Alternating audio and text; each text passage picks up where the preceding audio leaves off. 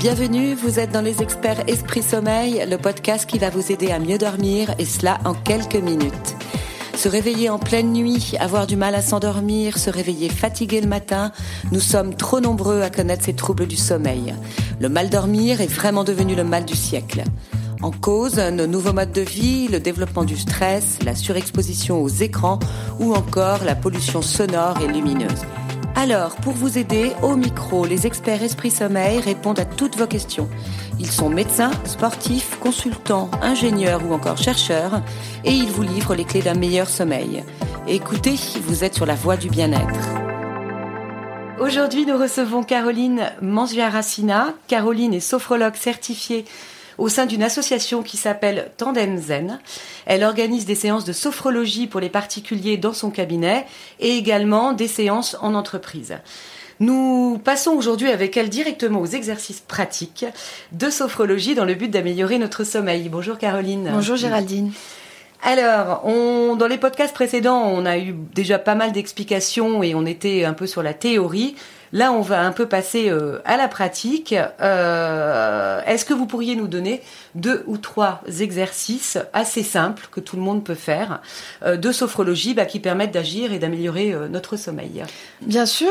alors en fait, déjà, il faut juste retenir deux, trois petites choses en sophrologie. C'est qu'on inspire par le nez, on souffle par la bouche déjà, quand on pratique. C'est important. Et quand on fait un exercice, on recommence l'exercice trois fois de suite.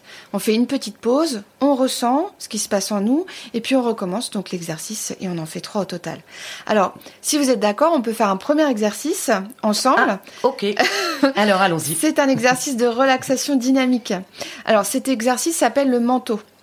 Alors, par exemple, quand vous rentrez chez vous le soir, euh, il vous vient pas à l'esprit de garder votre manteau, vos chaussures et votre sac quand mhm. vous rentrez. Non, en effet. Vous laissez tout au vestiaire. Oui. Eh bien, en sophrologie, on va faire la même chose.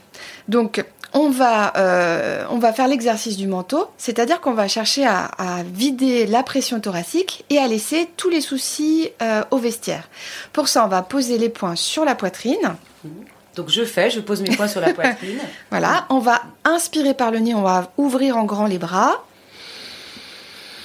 On bloque la respiration, on ouvre les mains, on imagine que le manteau tombe et on souffle, on relâche les bras. On respire normalement et on va recommencer ainsi l'exercice deux fois de suite. D'accord. Comme ça, ça nous évite de ramener tous nos soucis à la maison et on peut les laisser dans le hall. Dans le hall, au pas de la porte. Au pas de la porte, mm. exactement, mais pas la maison. le deuxième exercice que je pourrais vous proposer, c'est toujours un exercice de relaxation dynamique. Alors celui-ci, on peut le faire soit debout, soit allongé euh, dans son lit au moment du coucher. Donc c'est un exercice de relaxation musculaire.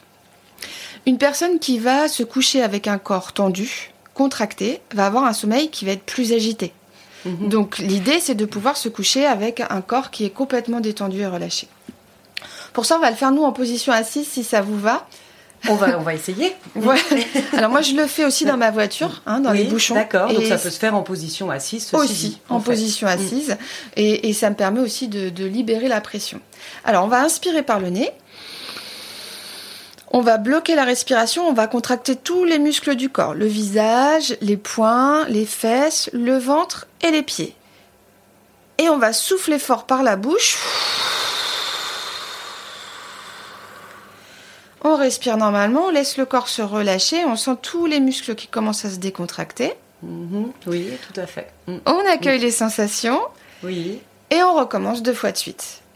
Et donc ça, on peut le faire debout, même dans la journée, le soir en rentrant et dans son lit. Et à chaque fois, on imagine qu'on s'enfonce profondément dans le matelas. Dans le matelas. La tête sur l'oreiller, le corps dans le matelas. Et là, on peut se coucher avec un corps détendu. Non, c'est super, c'est super. Dans le métro aussi, on peut essayer. Alors, dans le métro, on peut essayer, c'est un peu moins discret. C'est ça.